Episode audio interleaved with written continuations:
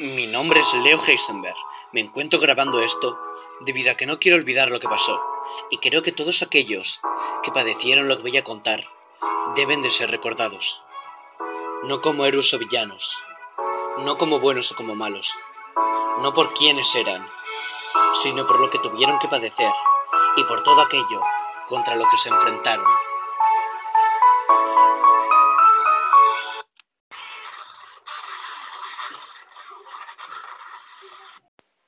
No entiendo cómo pasó, simplemente sucedió.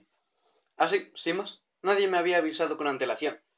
Ni siquiera saltó una noticia adelantando este terrible acontecimiento. Bien, era un día cualquiera, el típico sábado perezoso que se plantea libre para holgazanear y con pocas horas de estudio a lo largo del fin de semana, debido a pocos exámenes para la próxima. Solo un examen de inglés el martes y uno de literatura universal el viernes. Yo me encontraba en mi habitación medio estudiando el dichoso examen de inglés. Me sentía totalmente aburrido. Sabía que no iba a tener que estudiar mucho durante lo que me quedaba de fin de, pero tampoco me agradaba estar desperdiciando un valiosísimo tiempo que podría estar invirtiendo en actividades mucho más divertidas, como jugar a la play o quedar con algún amigo a jugar al fútbol. Después de unos soporíferos 35 minutos estudiando la gramática que me caería el examen del martes, decidí escaquearme un poco. Me levanté de la silla poniéndome la excusa de que iba a por un vaso de agua aunque no tenía mucha sed. Eso era mejor que sentarme otra vez a estudiar. Me encontraba bajando las escaleras que daban desde el piso más alto, donde se encontraba mi, habitación, hasta la cocina situada abajo del todo. La casa, aunque pequeña, era un agradable chalet enfrente del paseo marítimo, y a muy pocos minutos en bici al centro de la ciudad. Entonces me topé con mi hermano, que tan solo era un par de años menor que yo. Le pedí que se apartara, porque estaba parado en medio de las escaleras. No me respondió. Le volví a pedir que por favor se apartara. No dijo nada. Otra vez. Aunque esta vez, más alterado, le insistí en que se quitara del medio. Ya cansado y pensando que me estaba vacilando, le increpé, y acto enseguido le di un golpe en el hombro. Aún así, y aunque el golpe había sido bastante duro, permaneció inmutable, como si ni el golpe ni los gritos que le había proferido tuvieran efecto en él. Decidí dejarlo ahí parado con su broma de pacotilla, y pasé con esfuerzo entre mi hermano y la pared para seguir bajando camino a la cocina. Cuando llegué, me encontré a mi madre. Le dije que solo iba por un vaso de agua, que tranquila, que enseguida me ponía a estudiar de nuevo. Se encontraba de espaldas a mí y enfrente de la vitrocerámica, cocinando, lo que parecía, por el olor, sus riquísimos macarrones con tomate. Eran cerca de las dos y pronto llamaría para comer. No me respondió. Supuse que estaba molesta por mi repentino parón estudiando. No le di demasiada importancia, así que me serví un vaso de agua y salí de la pequeña cocina.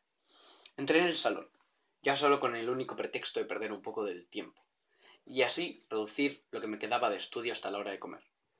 Solo se encontraba mi padre trabajando con su portátil y el resto de mis hermanos, Manu de ocho años, Juan de once y Andrea de tan solo cuatro años, que estaban ensimismados viendo la televisión.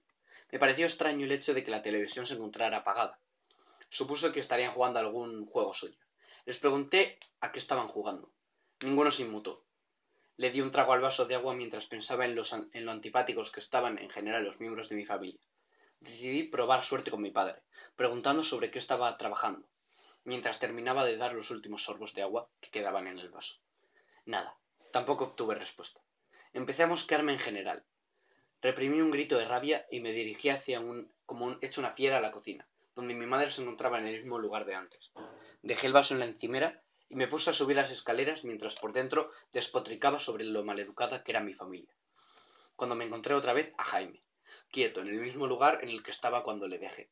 Pensé que por lo menos si me estaba queriendo gastar una broma, se lo estaba currando.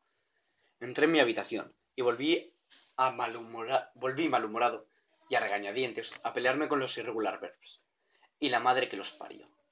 Después de tres cuartos de hora entre estudiando y divagando, me acordé que no había comido y aunque mi madre todavía no nos había avisado, decidí bajar para ver si estaba lista la comida. Volví a encontrar de nuevo a mi hermano estático, como una inamovible estatua. Esta vez me empecé a inquietar un poco. Cuando llegué a la cocina encontré a mi madre en el mismo lugar. No parecía que se hubiese movido en ningún momento. Tampoco mi padre y mis hermanos. Parecían haberse inmutado, no parecía haberse inmutado desde que me fui a estudiar a mi habitación. Una extraña sensación me recorrió toda mi médula fríamente, provocando un súbito escalofrío por todo mi cuerpo. Algo estaba yendo mal. Quedé conmocionado como en estado de shock. Entonces, al igual que si me hubiera despertado un largo letargo, reaccioné. Salí de casa rápidamente y empecé a correr, decidido, a pedir ayuda a la primera persona que encontrara. Seguí corriendo hasta salir de la urbanización. Tuve suerte, ya que todavía, todavía no parecía haber atardecido. Es más, seguía un día soleado como antes. No me costó encontrar un grupo de personas, nada más salir de la urbanización. Me acerqué apresurado explicando a duras penas lo que estaba sucediendo en mi casa, atragantándome con mis palabras debido a las prisas y a los nervios. Tras explicarme a duras penas, empecé a notar algo extraño. No parecía haberse inmutado. Entonces me di cuenta de que ellos también se encontraban estáticos, paralizados, como estatuas.